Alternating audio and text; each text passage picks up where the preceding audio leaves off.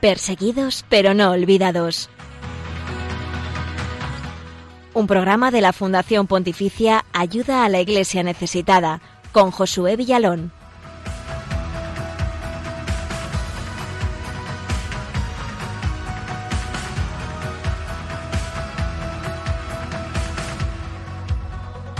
Feliz martes eh, de este 9 de junio de 2020 con el que abrimos el programa y compartimos contigo este ratito para darte a conocer la realidad de la iglesia pobre y perseguida alrededor del mundo.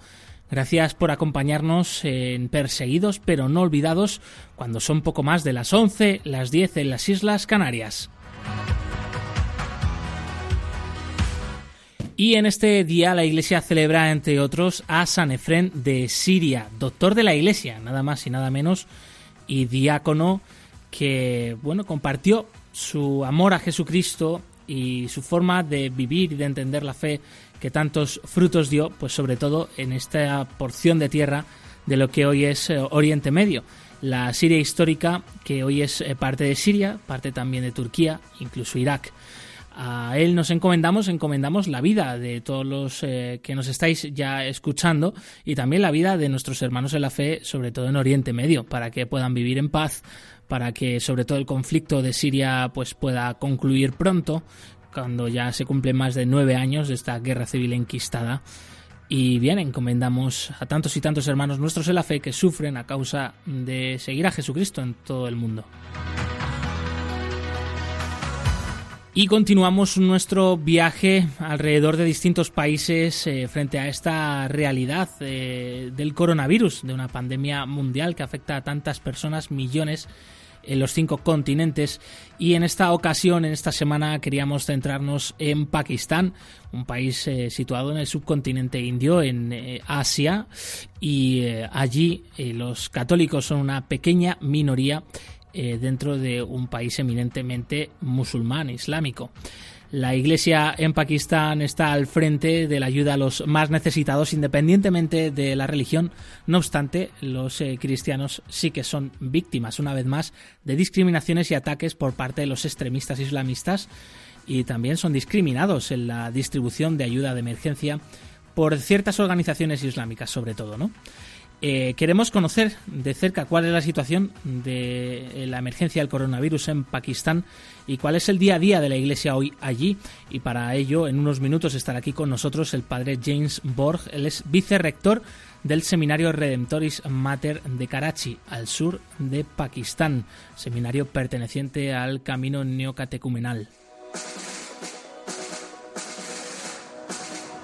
Bien, además de todo esto, te traemos la actualidad con respecto a la iglesia pobre y perseguida en el mundo. Hoy compartimos un testimonio precisamente desde Pakistán, ya que este va a ser el tema principal del programa de hoy, eh, referido a Kaz Basir, un joven cristiano que defendió a su parroquia, su, toda la parroquia, cientos de fieles que estaban congregados celebrando la misa, en el momento en el que un terrorista quería atentar contra el templo.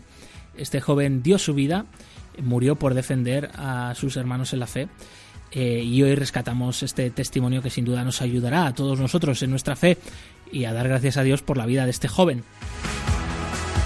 También te traemos eh, una canción mm, de cómo rezan y oran nuestros hermanos en la fe en Pakistán. Haremos repaso del informe Libertad Religiosa en Eritrea y otras muchas cosas. Por eso te invitamos a que no te pierdas este programa, que nos acompañes, que estamos encantados de ir eh, de tu mano en este ratito que estamos con todos vosotros. Presentamos al equipo del eh, programa de hoy, Blanca Tortosa, compañera del Departamento de Comunicación de Ayuda a la Iglesia Necesitada. Gracias por estar aquí con nosotros una semana más. Hola Josué, muy buenos días y buenos días también a Raquel y por supuesto a todos los oyentes de Radio María. Por cierto, un saludo especial a aquellos que también nos escucháis desde Hispanoamérica, sobre todo República Dominicana, Perú y Venezuela. Estos son los otros canales para que te puedas poner en contacto con el equipo del programa. Ya sabéis, como siempre, que podéis seguirnos a través de Twitter en arroba ayuda también podéis dejar vuestros comentarios con el hashtag Perseguidos Radio María. En Facebook también estamos como Ayuda a la Iglesia Necesitada y también podéis escribirnos, ya sabéis que nos encanta leer vuestros mensajes, al correo electrónico del programa perseguidos pero no olvidados arroba radiomaria.es. En Instagram somos Ayuda a Iglesia Necesitada y por último recomendaros nuestro canal de YouTube donde podéis encontrar todos los vídeos de la Iglesia pobre y perseguida en el mundo y nos vais a encontrar también como ayuda a la Iglesia necesitada. Y sin más dilación pasamos a escuchar en primer lugar un pequeño mensaje de parte del Papa Francisco que en esta semana hemos podido conocer y rescatamos aquí. Estas son las intenciones de oración del Papa para este mes de junio.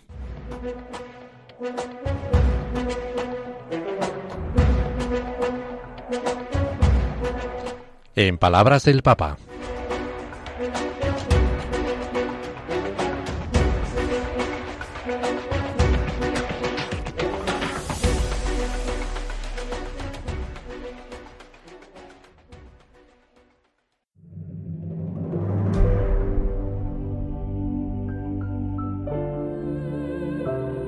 Muchas personas sufren por las graves dificultades que padecen. Nosotros podemos ayudarlas acompañándolas por un camino lleno de compasión que transforma la vida de las personas y los acerca al corazón de Cristo que nos acoge a todos en la revolución de la ternura. Recemos para que aquellos que sufren encuentren caminos de vida dejándose tocar por el corazón de Jesús.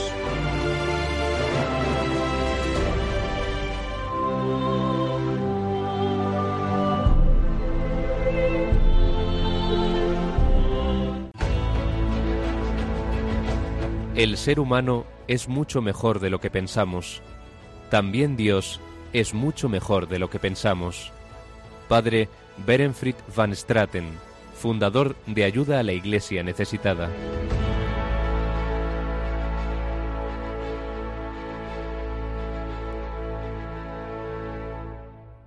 Llega el turno de la actualidad. Los cristianos pobres y perseguidos son eh, noticia eh, cada día. Eh, ocurren ataques, atentados y situaciones que nosotros muchas veces no llegamos a conocer porque no son portada en los grandes medios de comunicación, pero nosotros aquí sí queremos que ellos sean noticia.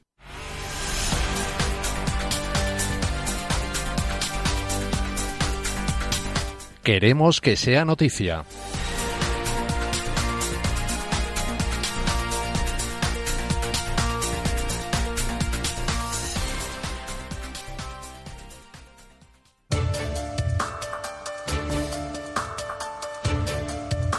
Llamamiento urgente del patriarca católico caldeo de Irak. Por favor, quedaos en casa. El líder de la mayor comunidad cristiana de Irak urge a la población a quedarse en casa en medio de los crecientes temores de que el país no esté en condiciones de hacer frente ante el aumento de casos de coronavirus.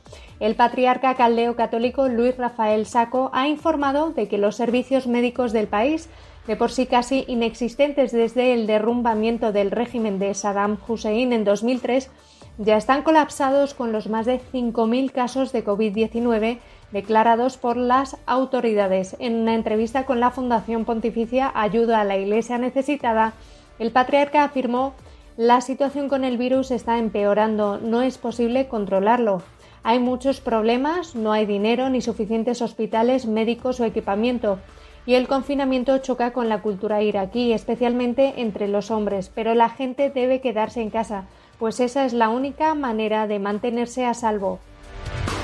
El coronavirus deja en una situación económica difícil a muchas diócesis en todo el mundo. Así es, como consecuencia del COVID-19 en los últimos meses, Ayuda a la Iglesia Necesitada ha recibido cientos de mensajes de petición de ayuda por parte de miles de sacerdotes desde todo el mundo. Las medidas de seguridad y confinamiento por la pandemia del coronavirus han obligado en muchos países a cerrar las iglesias, lo que está provocando que muchas diócesis se encuentren en una delicada situación económica al no disponer del apoyo de los fieles. Sin embargo, la Iglesia continúa llevando adelante su labor pastoral y asistencial, ofreciendo alimentos y apoyo a los más vulnerables. Para ello, ayuda a la Iglesia necesitada está apoyando con estipendios de misa a miles de sacerdotes en todo el mundo para que puedan sobrevivir y permanecer junto a su pueblo.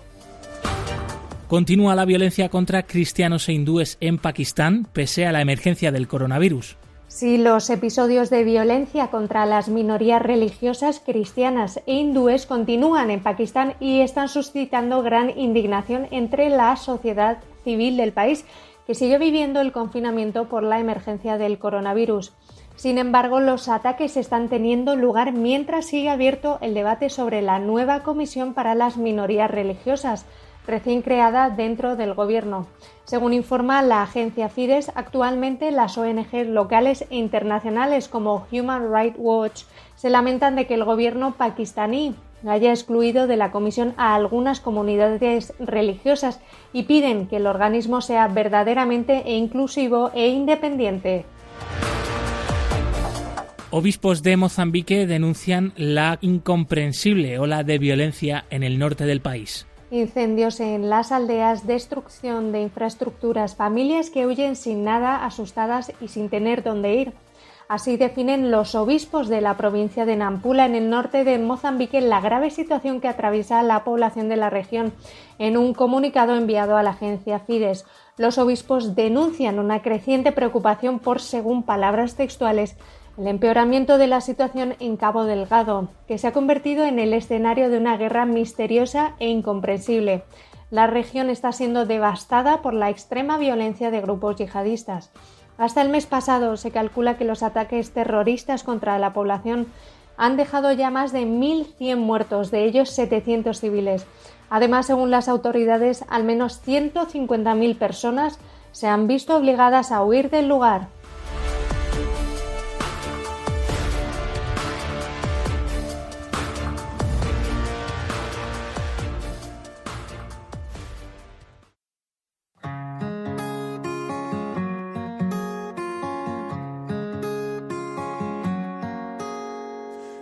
Imaginé la felicidad ligada al poder y a la comodidad. Siempre imaginé la felicidad ligada a mis sueños cumplidos. No sabía que la felicidad era así. Miembro de un pueblo, tengo familia ciudadano del cielo y de estirpe elegida de nación, piedra de iglesia que habita en Jerusalén, oveja del divino redil, a quien el pastor señala y susurra. Estos son mi madre y mis hermanos, soy de tu familia.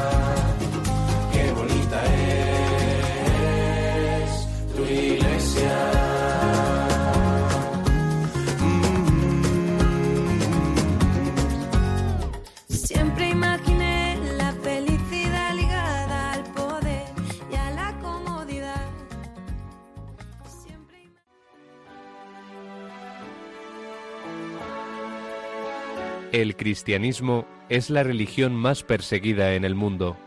Conoce de cerca esta realidad en Perseguidos pero no olvidados, un programa de ayuda a la Iglesia necesitada en Radio María.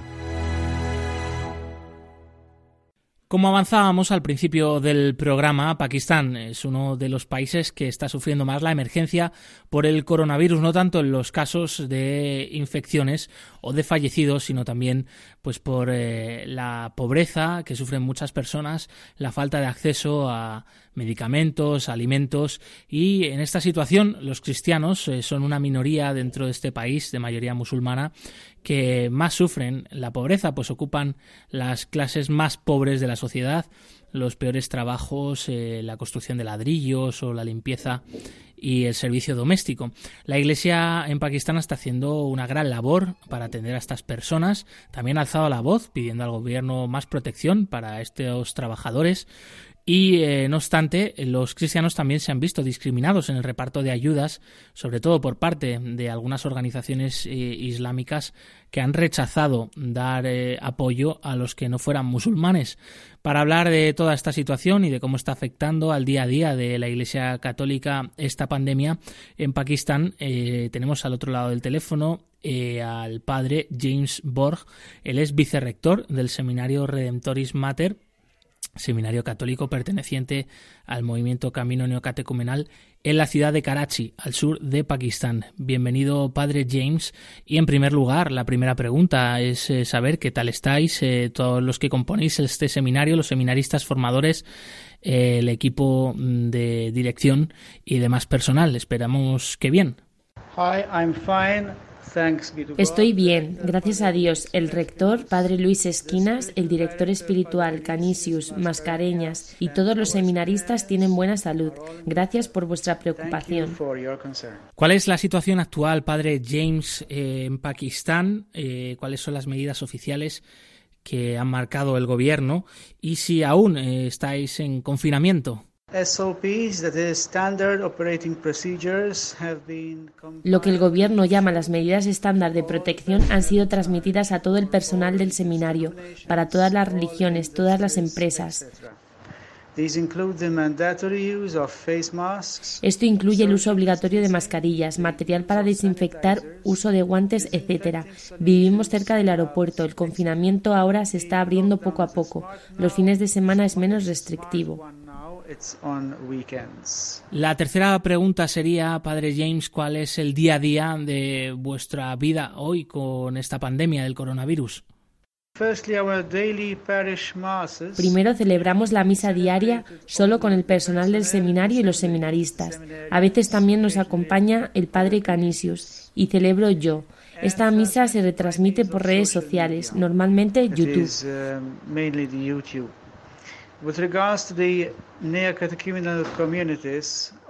Tenemos varias comunidades del camino neocatecumenal de las que estamos a cargo.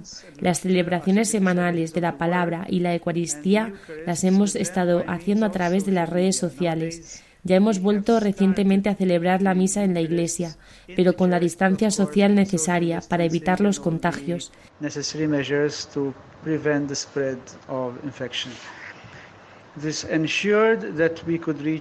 En segundo lugar, hemos tenido que lavar bien los alimentos y hemos dado formación para que los seminaristas sigan las normas de higiene correctas. Creo que esto nos ha ayudado a no contagiarnos. Mientras tanto, hemos preparado bolsas de comida para la gente de nuestra parroquia de Fátima, porque la gente no ha podido trabajar durante el periodo de, de confinamiento.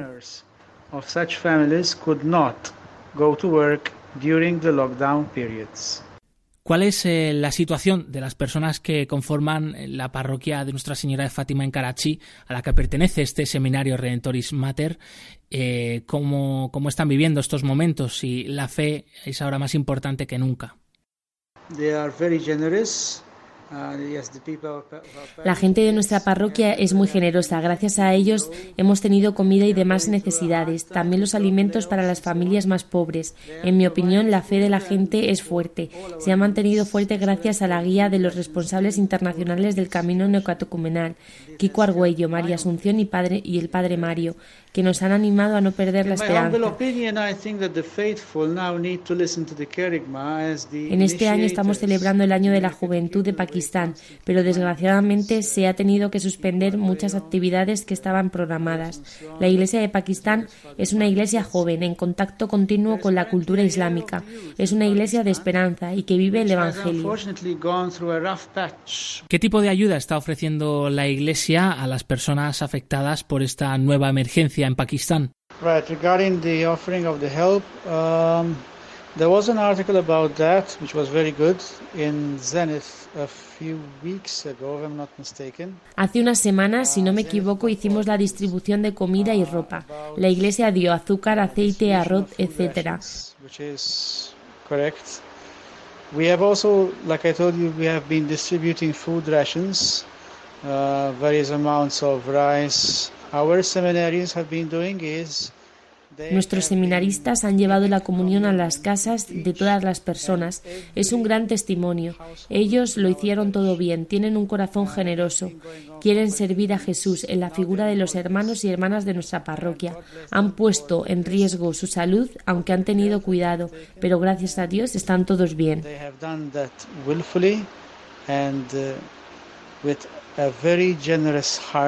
Están los cristianos discriminados en la distribución de ayuda por parte de algunas ONGs. Hemos podido leer algunas noticias al respecto. ¿Cuál es eh, tu punto de vista, Padre James? Regarding the discrimination and distribution of help by some NGOs, that I am sorry I don't know much about it. Um, sobre la discriminación de algunas ONGs para repartir alimentos no lo sé bien. Mi punto de vista es que algunas organizaciones, no sé cómo llamarlas bien, ellos han dado ayuda solo a sus miembros. Ha habido algunos temas de abusos o discriminación porque no se ha dado ayuda a gente que lo necesitaba por razón de su fe o de su pertenencia a una u otra religión not belonging, for example, to a certain kind of religious denomination or sect. Y para terminar, un último mensaje de esperanza, de fe para las personas que nos están escuchando aquí en Radio María España. Our Redemptoris Mater Seminary is surely under the protection of Our Lady of Fatima, to whom the parish is named. I myself had asked nuestro seminario Redentoris Mater está bajo la protección de Nuestra Señora de Fátima, que es el nombre de la parroquia a la que pertenecemos. Yo pedí una señal en 2010 durante una peregrinación a Fátima, en Portugal, y poco después yo terminé mis estudios aquí, en este seminario Redentoris Mater de Karachi, que está situado en la parroquia de Nuestra Señora de Fátima. Y recuerdo que eso fue en 13 de octubre del 2011, cuando dejé Karachi para continuar mis estudios, para convertirme en sacerdote. Recibí mi diaconado el 15 de agosto del 2013, en la solemnidad de la Asunción. El 9 de diciembre de 2013, en la solemnidad de la Inmaculada Concepción, siempre me he visto bajo la protección de María.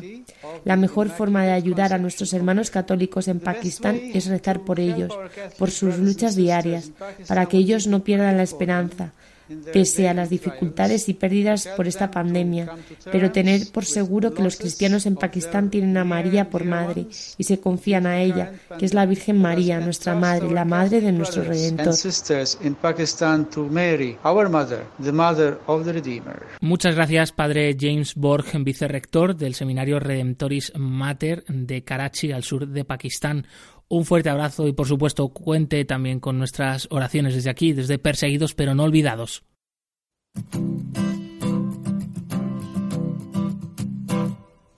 Mientras recorres la vida, tú nunca solo estás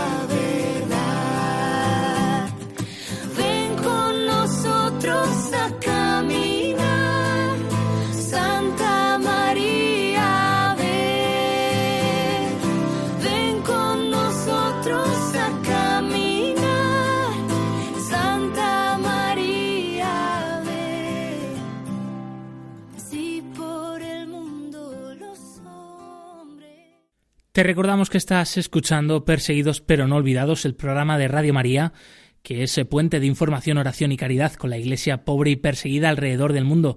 Cuando son eh, poco más de las 11 y 24 minutos, las 10 y 24 minutos en las Islas Canarias, todavía nos queda programa por delante.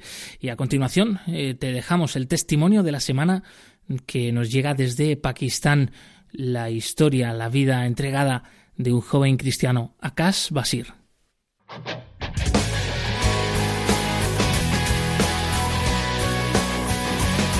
Testigos del siglo XXI.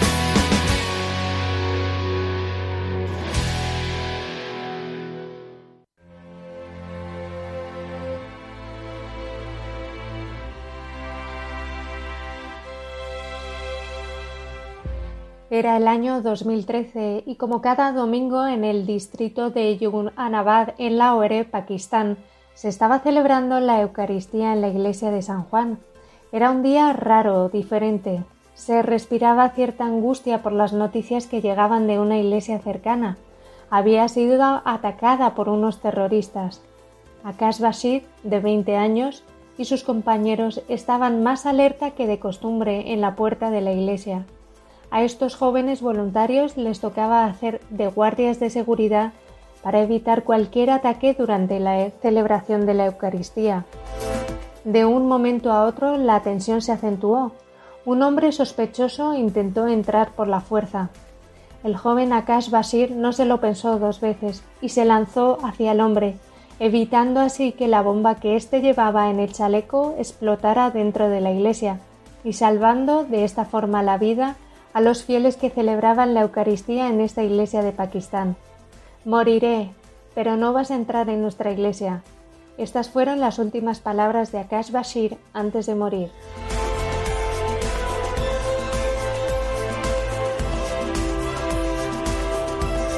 Sus padres lo recuerdan de una manera especial y también lo hacen las personas que día a día van a la tumba de Akash Bashir a orar y pedir su intercesión en la misma parroquia donde dio la vida por su prójimo. Bashir, el padre de Akash, cuenta así su historia. Mi hijo conocía el sacrificio que estaba haciendo. Él dio su vida para salvar a cientos, incluso a miles de personas que estaban en la misa de aquella mañana. Nazbano, la madre de Akash, afirma con una mirada llena de tristeza. Akash era especial. Tengo tres hijos y una hija más, pero nadie podrá reemplazarle.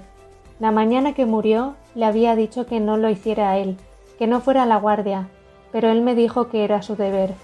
¿Cómo podría haberle detenido? Desde aquel terrible día de marzo de 2015, los vecinos del distrito de Yuanabad han perdido la confianza en la convivencia pacífica. El párroco de la iglesia de San Juan, el padre Francis Guzar, habla sobre los inconvenientes de la búsqueda de los asesinos. Lo que nos sostiene en nuestra búsqueda de justicia es el recuerdo del ejemplo heroico de la fe de Akash.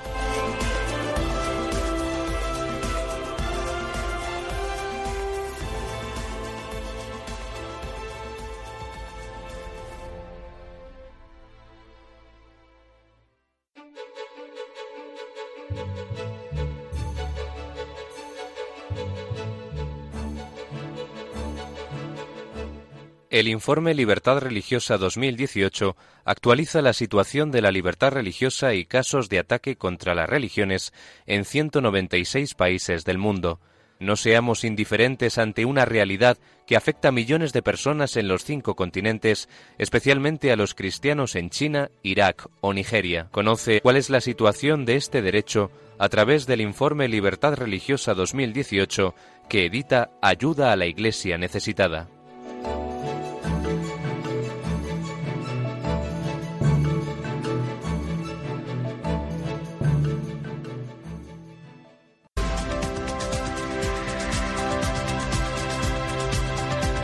Libertad religiosa en el mundo.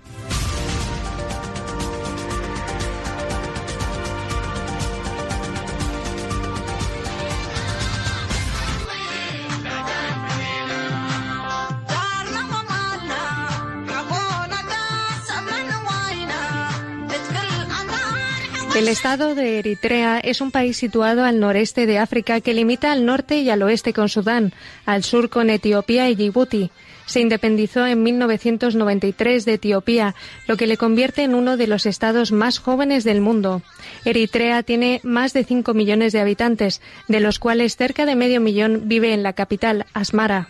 Eritrea tiene dos religiones predominantes. Por un lado el cristianismo, con un 46,4% de toda la población, y el islam, que es seguido por el 51,6% de los eritreos. Los cristianos pertenecen principalmente a la Iglesia Ortodoxa Eritrea, que es un patriarcado de la Iglesia copta, mientras que también hay una cantidad considerable de católicos, que pertenece a la Iglesia Católica Eritrea, un catolicismo de rito oriental. El protestantismo y otras denominaciones cristianas constituyen el 0,7% de los habitantes. La mayoría de los musulmanes siguen la rama suní del Islam. Entre otros procesos, el sistema de registro gubernamental requiere que los grupos religiosos tengan que someter la información personal sobre sus miembros para que se les permita operar en el país. En 1997, eh, cinco años después de la independencia, la Asamblea Nacional de Eritrea aprobó la constitución del país. El artículo 19 establece que toda persona tendrá el derecho a la libertad de pensamiento, de conciencia y de creencia. Añade además que toda persona tendrá libertad para practicar cualquier religión y para manifestar esta práctica. No obstante, esta constitución nunca ha llegado a entrar en vigor y las autoridades siempre han gobernado por medio de decretos. En uno de ellos, promulgado en 1995, el gobierno indicó que el Estado solo iba a reconocer cuatro comunidades religiosas, la Iglesia Ortodoxa Tahueado de Eritrea, la Iglesia Evangélica Luterana de Eritrea, la Iglesia Católica y el Islam suní. Durante los últimos años, el gobierno de Eritrea ha venido controlando a los representantes de la Iglesia Ortodoxa y de la comunidad musulmana.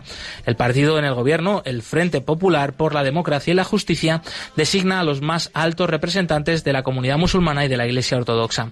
Además, el gobierno paga los salarios a sus jerarquías y controla sus medios de transporte, incluida la gasolina que utilizan, además de sus actividades y recursos económicos. Sin embargo, la Iglesia Católica y Luterana han conservado un cierto grado de autonomía. Existen datos acerca de que las cuatro comunidades religiosas autorizadas siguen necesitando licencia de la Oficina de Asuntos Religiosos para editar y distribuir textos religiosos entre sus fieles. Sus líderes y los medios de comunicación religiosos tienen prohibido comentar cuestiones políticas. También se les exige presentar al Gobierno informes sobre todas sus actividades cada seis meses. Con el fin de ejercer su autoridad y enviar recordatorios periódicamente, el Departamento de Asuntos Religiosos repite cada año la disposición contenida en el decreto de 1995 sobre organizaciones religiosas alecciona a las cuatro religiones reconocidas para que dejen de aceptar financiación procedente del extranjero, para que funcionen con sus propios recursos económicos y para que limiten sus actividades exclusivamente al culto religioso. El decreto establece además que si las iglesias quieren desarrollar labor social, se tienen que registrar como organizaciones no gubernamentales y aceptar que las autoridades supervisen la financiación que reciban de otros países. Sin embargo, en la práctica, estas prohibiciones ni se aplican ni se observan, solamente complican la precaria situación de las iglesias.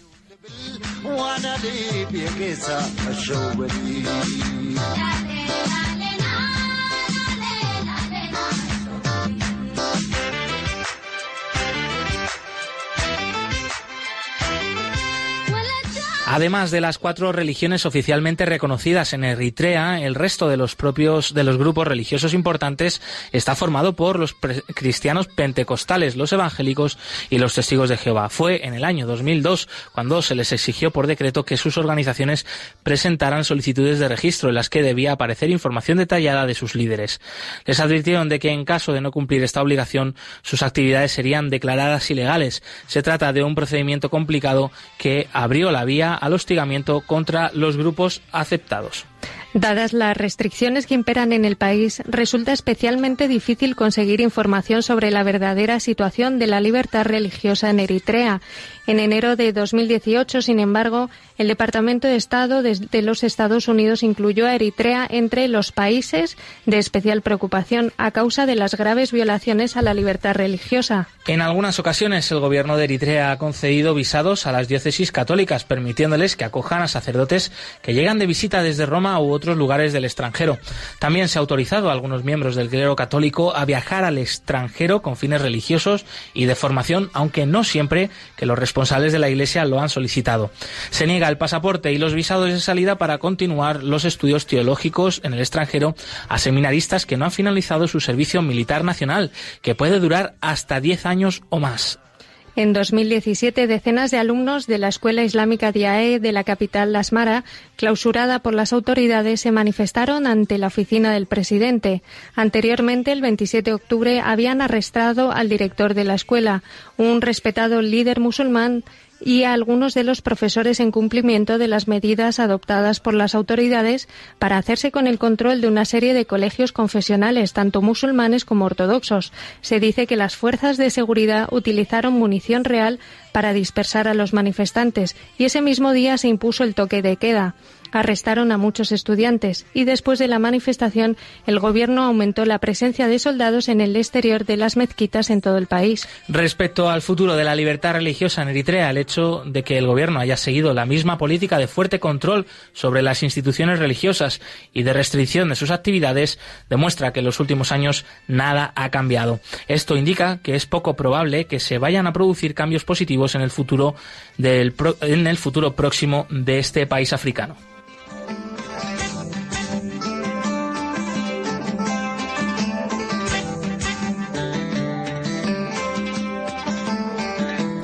El informe completo sobre la situación de la libertad religiosa en Eritrea y en cualquier otro país del mundo se puede consultar en la web ayuda a la iglesia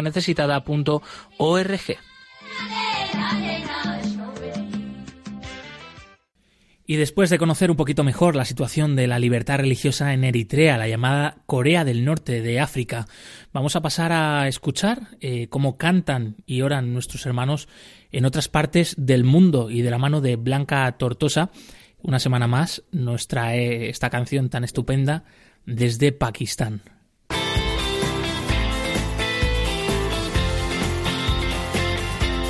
Cantad al Señor todos los pueblos.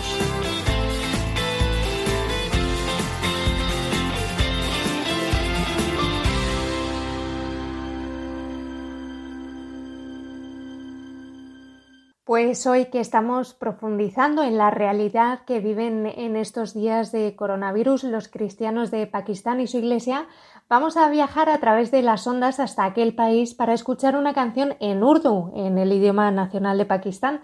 La canción se titula Aye Mere Kuda, que traducido significa Oh Dios mío, y está dedicada a los momentos de la pasión y muerte de nuestro Señor en la cruz.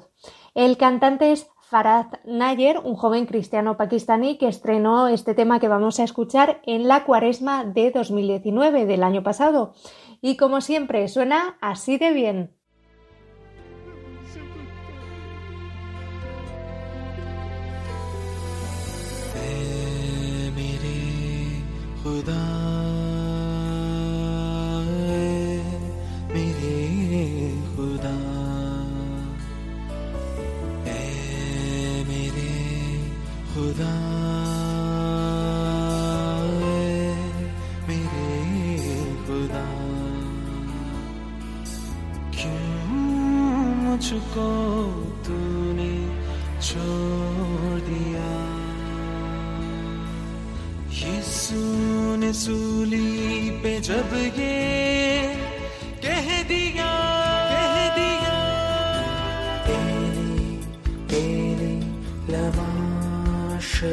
شبكتني إيدي إيدي لا شبكتني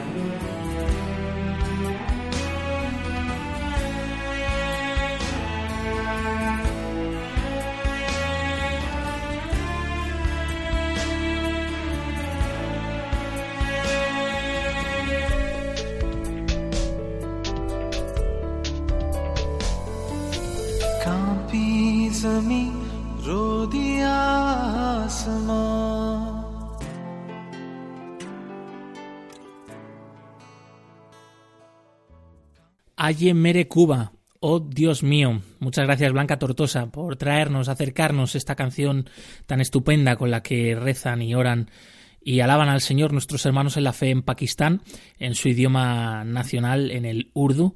Y de Pakistán y de Blanca Tortosa pasamos ahora a la firma final de la mano de nuestro asistente eclesiástico de ayuda a la Iglesia necesitada en España, don Jesús Rodríguez Torrente, que en esta fiesta que acabamos de celebrar de la Santísima Trinidad comparte con nosotros una breve reflexión, porque Dios es amor, pero además no simple amor, sino mucho, mucho, mucho amor.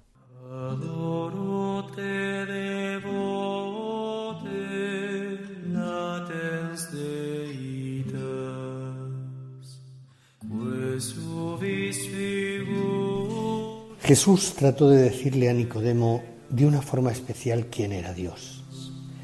Y para decírselo aparece el versículo de Juan más asombroso, yo creo que de todo el Evangelio. Dios amó tanto al mundo que le dio a su Hijo. Es precioso porque es ese vigor que ensancha cualquier pulmón para saber que no hay noche que no quede iluminada con esa frase. Jesús le está diciendo a Nicodemo que el nombre de Dios no es amor, es mucho amor. Y para esto tuvo que comprarnos y lo hizo amando de tal manera que entregó a su Hijo en esa locura de la cruz para poder renacer. Por eso yo creo que ante la Santísima Trinidad, que lo único que podemos hacer es introducirnos un poquito, porque el misterio de Dios siempre estará sin concluir, pero ese misterio de la Trinidad aún nos induce a ese océano inmenso, donde reconocer a Dios es reconocer que Dios es mucho amor, amó. No nos dice el Señor que si serás amado si haces o dejas de hacer, no. Dios amó aquí y ahora y de tal manera que en su Hijo nosotros reconocemos la totalidad. Y así, los hombres somos raros. ¿Y qué hacemos? Definiciones.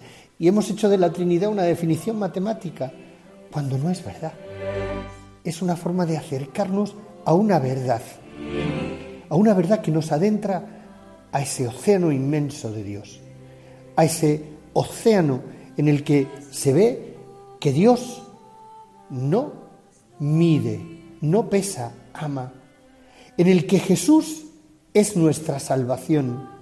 Quien crea en Él ya está salvado. El mundo se salva por creer en Él. Y el Espíritu que nos acerca a la comprensión de Dios Padre y Dios Hijo. Pero dejadme que sea un poco más largo hoy. Mirad, en la Trinidad está toda la esencia de Dios, esa comunión perfecta de Dios. Decía Bugar que en la Trinidad encontramos la perfecta realización del amor perfecto, porque ahí está esa doble exigencia, el amante y el amado, que siendo dos, de alguna manera deben de ser uno.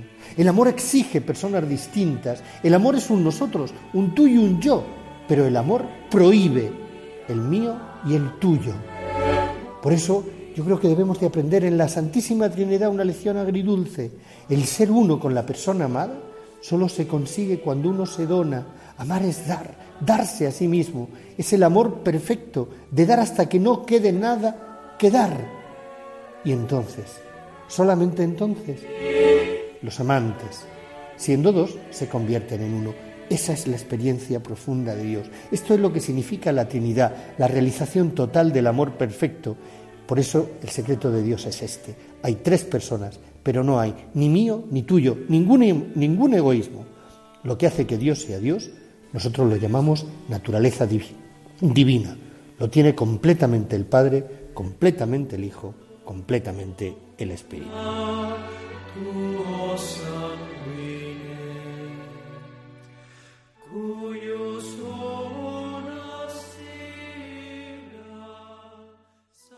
Muchas gracias, don Jesús Rodríguez Torrente, asistente eclesiástico de ayuda a la Iglesia necesitada en España, por esta firma final sobre la Santísima Trinidad. Se nos acaba aquí el tiempo del programa de hoy, no sin antes recordaros que seguimos en contacto a través del correo electrónico del programa perseguidos pero no olvidados arroba radiomaria.es y que podéis volver a escuchar el programa completo en el podcast de Radio María. Blanca Tortosa, gracias compañera una semana más por habernos acompañado. Pues ha sido un privilegio como siempre y muchísimas gracias a ti Josué, a vosotros, a todos los oyentes y si Dios quiere hasta la semana que viene. Y a todos que tengan una estupendísima semana, no se olviden de rezar por los cristianos pobres y perseguidos en el mundo. Nos volvemos a escuchar el próximo 16 de junio, martes, y continúa aquí la programación con el rezo del Ángelus. Movidos por el amor de Cristo al servicio de la Iglesia que sufre, un fuerte abrazo y hasta pronto.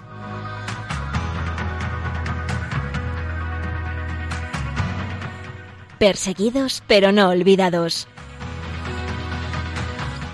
Un programa de la Fundación Pontificia Ayuda a la Iglesia Necesitada con Josué Villalón.